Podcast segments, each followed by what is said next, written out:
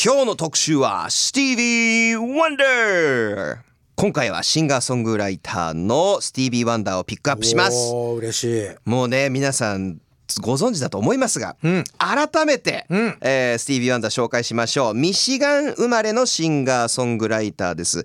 12歳でデビューし盲目の天才少年シンガーとして脚光を浴びます、1971年には全ての作業を自らの管理下に置いて制作した青春の軌跡を発表。これがいわゆる classic era って呼ば呼ばれてますね。あのモータウンサウンドから脱却します。その後も従来のソウルにとらわれない斬新なサウンドと内省的な歌詞でニューソウル運動をリードしながら話題作ヒット曲を数多くリリースします。本当青春の奇跡以降ですね、そこから2 3 0年分のポップソングに結構影響を与えてる人です、まレッチリもカバーしてるもんね。うん。カニエ・ウエストなんかはあカニエウスあの僭越ながら俺の目標はこの確か青春の奇跡を超えることだみたいなこと言ってたんですよ、新しい音楽を作りたい。でそれぐらい。でこれはあの調子乗ってるのは分かってる、うん。でもそれぐらいの革命を俺起こしたいんだっていう数々のいろんなそういう代表的なアーティストが憧れる、うん。こう超えたいって思うまあね。のがこのスティービー・ワンダー。すごい存在ですよね。はい。本当にあの数多くのミュージシャンに影響を与えています、うん。という感じなんですが長野さんにとってのスティービー・ワンダー正直に言いますね、はい。僕宮崎で生まれて、かはい。スティービー・ワンダーの歌を最初意識したのが「パートタイム・ラバー」っていう曲で、うんうんうん。それはなぜかというと街に行くとですよ。はい。親とかに連れられて。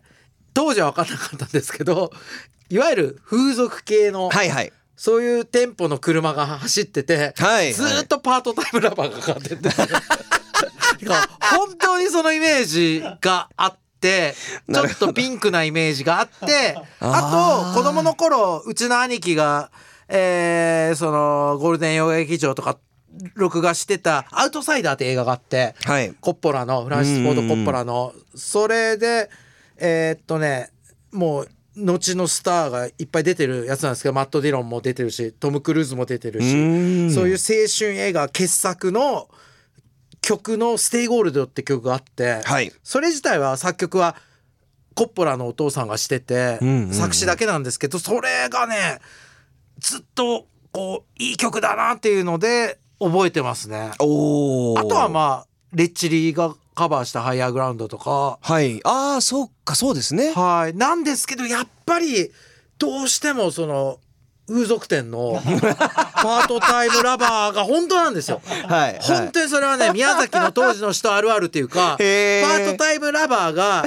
ちょっとなんていうの まっすぐ聞けないんですよ。なるほどなるほど。あの恥ずかしい歌って言ったら風俗店の人に失礼だけど、うん子供からしたらちょっと恥ずかしい歌っていうか、うんなんだろうなんだろうみたいな。なんだろうなんだろう、うん。この感じのな何の CM みたいなはいイメージですね。おーちょっと今日これは特集しがいがあるんじゃないでしょうか。楽しみですね、はい。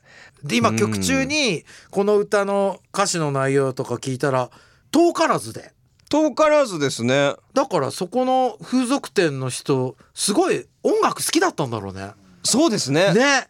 なだってじゃない？だって日本のさちょっとエッチな感じの歌謡曲かけた方が引きはあるわけじゃん、うんうんうん一般の人に対しては、はい。そこスティービー・ワンダーのパートタイムラバーで行くって、はい。相当な洋楽好きが。そうですよ。はいおしゃれな人だおったね。しゃれな風俗カーだったというね。え。ありがとうございます。おしゃれな風俗カーでした。はい。はい。というわけで NRFM からお送りしている Live Buzz 今日のバズアーティストはスティービー・ワンダーを特集します、はい。ここから私ミッキーが独自に調べたスティービー・ワンダーのエピソードを紹介する。このコーナーお届け。その名もミッキーズ・マウスわあ楽しみだったこれはい。というわけでいきますよ。一つ目のトピックこちらです。モータウンを脅かしたスティービー・ワンダーは神童から来ていたと。えーそうなんですよ僕ね神童って言葉で思い出すのが自分のオルタナティブ好き世代にはプロディジーあプロディジーっていうそのあ。あバンドですね。バンドはい。はい。ラッパーでもいますけど僕はそのバンドの方で、はいそれプロディジーってどういう意味だろうと思ったら神童とかそうです。ですよね、はいスティービー・ワンダーもそうなんだそうです。スティーブランド・ハーダウェイ・えモリスですね。はい本名、へえ。えーなんですけどこれ11歳の時にですねあのもうすでにその頃にはハーモニカドラムピアノ歌とかも何でもできるっていう。すげえ。はい、凄腕さんでですね、うん。ミラクルズのロニー・ホワイトっていうバリトンシンガーがいるんですけど、へえ。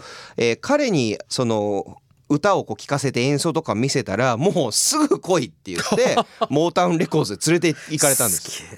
その時の保護者と一緒に。はでモータウン事務所にあの行ったらですねもうみんな「えー!」ってい。びっくりしちゃって「はい。なんだこの子はわけわかんない」っていうあのもうマルチプレイヤーですし何でもできるので、であじゃあ分かりましたって言ってもうほんとその日のうちぐらいの勢いで契約。しかもすげえ。11歳でまず5年契約 どうですかになるんですよ。すごいですね。それがまずすごくないですか？ですごいです。5年って。契約サインします。ではい。その時にそのオーディションなのか、まあ、その時期に周りから「ああの You're a little Stevie Wonder」って言われて最初は「リトル・スティービー・ワンダー」から始まるんです。へえ知らんかった。そうなんですよ。確かに日本人だから当たり前のようにスティービー・ワンダーって言ってたけど名前がワンダーだもんね。そうなんです。そうか。はい。はあ。世界の七不思議ってはい「Seven Wonders」っていう。はいはいはいはいスティービー・ワンダーももうワンダーなので。そう。結構じゃあまあキラキラネームだもんね、まあまあ日本でいうとこね。そうですね。はあ。だから名前にスターが入ってるみたいな。素晴らしい、はい、感じです。へー。で5年経ちました、はい。もうモータウンはすぐさま5年契約更新させるんです。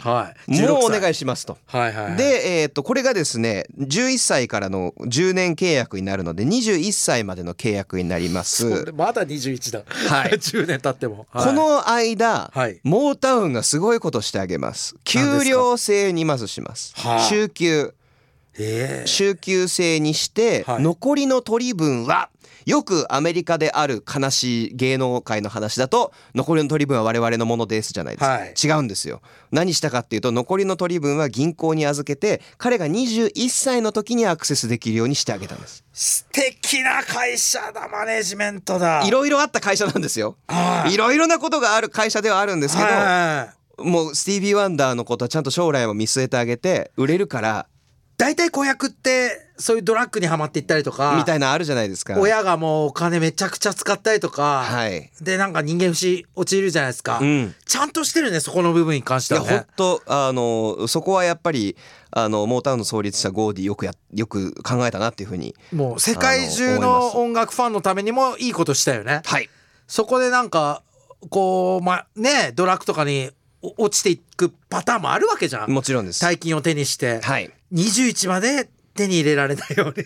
そうなんです。ですごい。21歳まで頑張るんですけど、はい。あのハングリーなリトル・スティービー・ワンダーはですね、うん。それでもちょっと納得いかずにあんまり作曲させてもらわなかったらしいんですようん最初の頃。であんまりその作曲させてもらわないからすごいあのいろいろとこう頑張ってて例えばスピナーズあのっていうモータウンのグループうん。有名なグループがいるんですけどのヒット曲「It's a Shame」っていう曲のあの作曲一緒に作曲共作してえ出したりとか、はい。とにかくそのゴーディ創立者のモータウン創立者のゴーディにアピールをして、うんお願いだから俺のその自由にさせてくれって言って、うん。21歳の時にモータウンとの契約を一回解除するんです。へっていうあの結構頑張り屋さんでですねあのよく周りには21歳の時本当はあ21歳ってちなみにアメリカではお酒が飲める年齢なんですよ。うん。二十歳じゃなくて21歳。はい。だから21歳のあ誕生日の次の日本当は二日酔いになるのが普通、うん。うんでもスティービー・ワンダーは21歳の誕生日の次の日にはスタジオにいたって言われてるす。すごいね。ものすごい努力して最初から天才でいろいろできてるのに、振動うん。そうです。のにちゃんと努力をして努力をして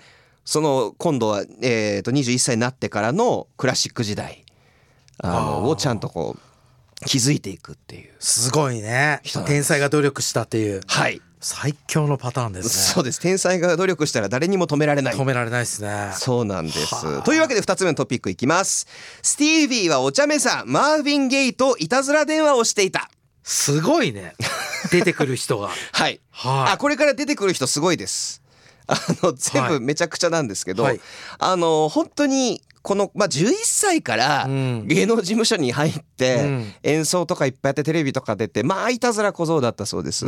であのねもちろんその盲目なので、ん。ビルの中とか最初はガイド付きであのいろいろ動いてたんですけどあっという間に覚えちゃって、あっちこっち行くんですけど、うん。昔からこの盲目っていうのをうまく彼が使っていたずらするんです。ほうほうほう例えばあの迷ったふりをして勝手に収録してるスタジオに乗り込んでって「あれあれ?」って言いながら楽器を勝手に取って一緒にセッションしたりとかポジティブでいいね「え分かんない」とかって本人は言って完全に分かってるんです。はいだったりとか、まあ、それこそマーヴィン・ゲイと可愛がられてたみたいで、で一緒にあの社長のゴーディにいたずら電話してたりとか。へえ。であの可愛い。なん可愛いんです。でなんかで大人になってからもこのいたずら好きがあのずっと続いていくんですけど、うん。何回か番組にもあの名前が出てきてます。ライオネル・リッチ。ー、はい。仲良しなんです、うん。超友達で。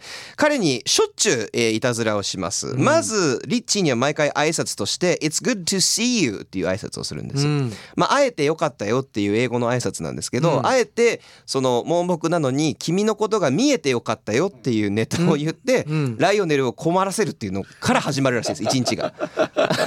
すごい。いい。素晴らしい。困らせると。ポポジティブでいいね。そうですそうです。はいあのということをいろいろやってたんですけど、まあ、はい。大人になったある日、はい。あのライオネル・リッチーを自宅に呼んだんです。はい。で呼んでライオネルが「どうしたの?」って言ったらいや「新しいすげえいいデモテープがあるから聞かせたいんだ」でテープ出して「おお分かった」って言ってすっごく来て来て来てガレガレージに来て、うん。で車に乗せるんですよライオネル、うん。助手席に。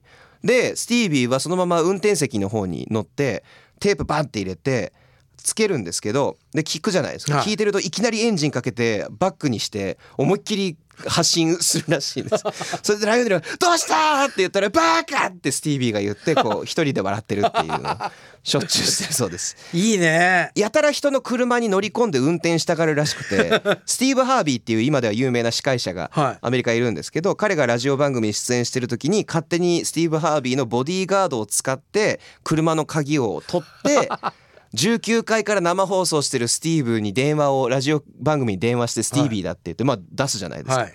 でどうしたのって言ったら今お前の車奪ったからって言って 下を見ろって言ったら外に車出してこう運転しようとしてるとかそういうのとにかくざっとやる人です。楽しい人だね。楽しい人なんですよ。素敵。もうあの本当に名だたるアーティストとか、うんあの著名人にこういたずらをして愛されてる。なんかそういうイメージなかったから嬉しいですね。ね本当ですよね。そうそういうお茶目なイメージなかったから。へ本当ずっとなんか結構冗談ばっかり言ってるおちゃらけたお茶目な人らしいですよ。う。ん。はい、まあその努力の裏側にあるという、うん。えーことなんですがそれでは3つ目のトピックこちらです、えースティービー・ワンダーの「ハッピーバースデーは」キング牧師の日を制定するための歌だった。えあの有名な曲？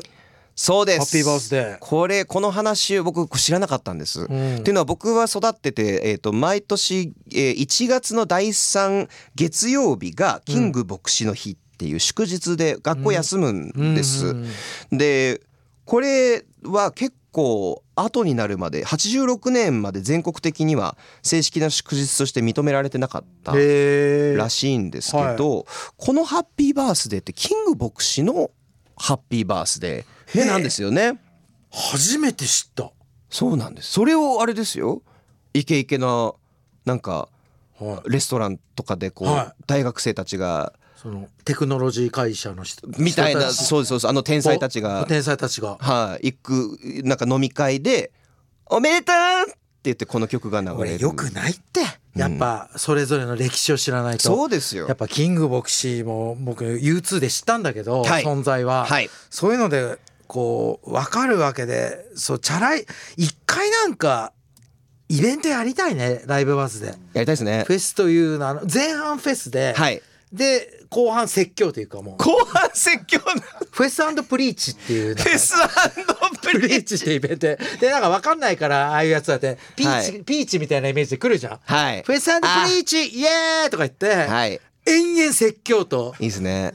思想を語るっていうね、はい。ミッキーの、時折偏った思想。をあ僕のはいはいはい、はい。やりません？やりましょうか。フェスプリーチ今一応出るメンバーは、はい。今のところゲシュタルト乙女と、はい。で我々長野ミッキー、はい。そしてネバーエンディングゲーム。ネバーエンディングゲーム。そうですね。プリーチ入ってるんでマニックストリートプリーチャマニックーズストリート来てくれるかな 対談だけでも来ている。でミッキーとでもマニックスが対談したら長くなんない？もうなな泣き出すんじゃない？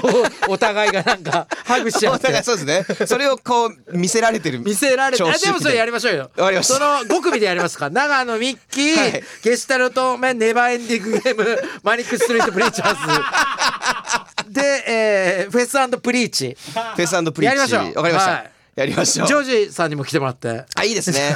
そうですね。ジョージさんが僕をいじってくれればなんか和みそうでなすね。ごまないでしょ。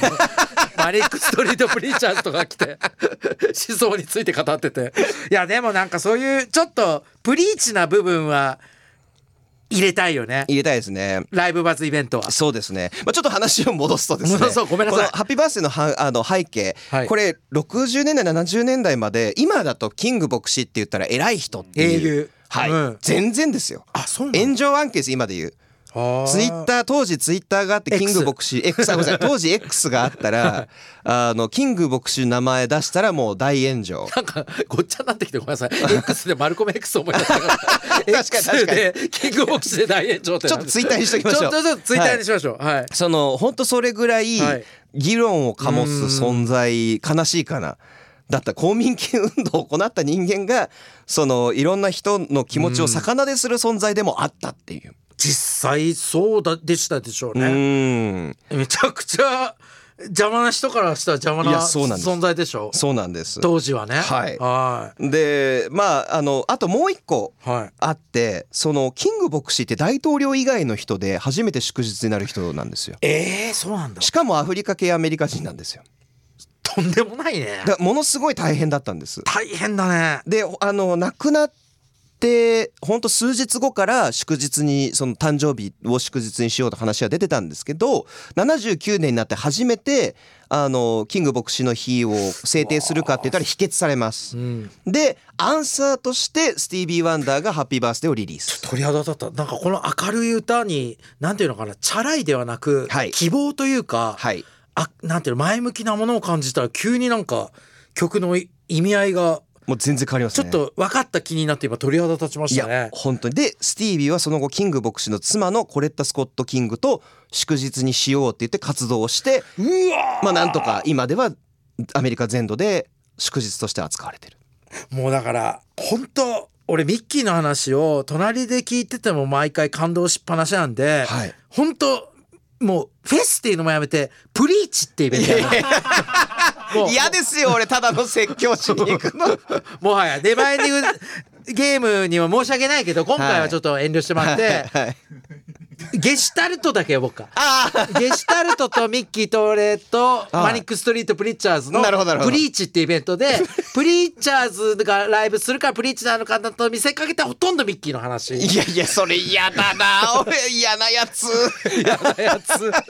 なんかいいですね。いや勉強になりました。いや本当だからスティービー・ワンダーは本当にいろんな活動をしている方でね、ヒーローだねヒーローなんお茶目だしなんかマイケル・ジャクソンを連想させるとこもあった、子供っぽいなと思って。そうですね、うん。そうですね。お互い同じ振動ですもんね。うん。うん。すごい。そうなんです。というわけで今日はスティービー・ワンダーのねたくさんのあのいろんな側面を見たんですが長野さんいかがでしたか？もうちょっと硬い人かと思ってたんですよ、うん。レジェンド特有の、うんうん。それで今も言いましたけどミッキーに言われてマイケル・ジャクソンとか、うん。そういうなんか楽しいなんかワクワクする存在の人だったんだやっぱりっていうので、うん。絶対聴こうと思いましたスティービー・ワンダー。帰ったら。外れないのでうん。スティービー・ワンダーアルバム。そう。はい。この曲もスティービーだったのはよくあるよね。あります。ね、あの普通に昔なんか有線で流れてて好きだった。あ、あれもってちょっとビートルズレベルというか。はい。はい。はい。そうなんですよ。さあというわけで今日バズアーティストスティービー・ワンダーでした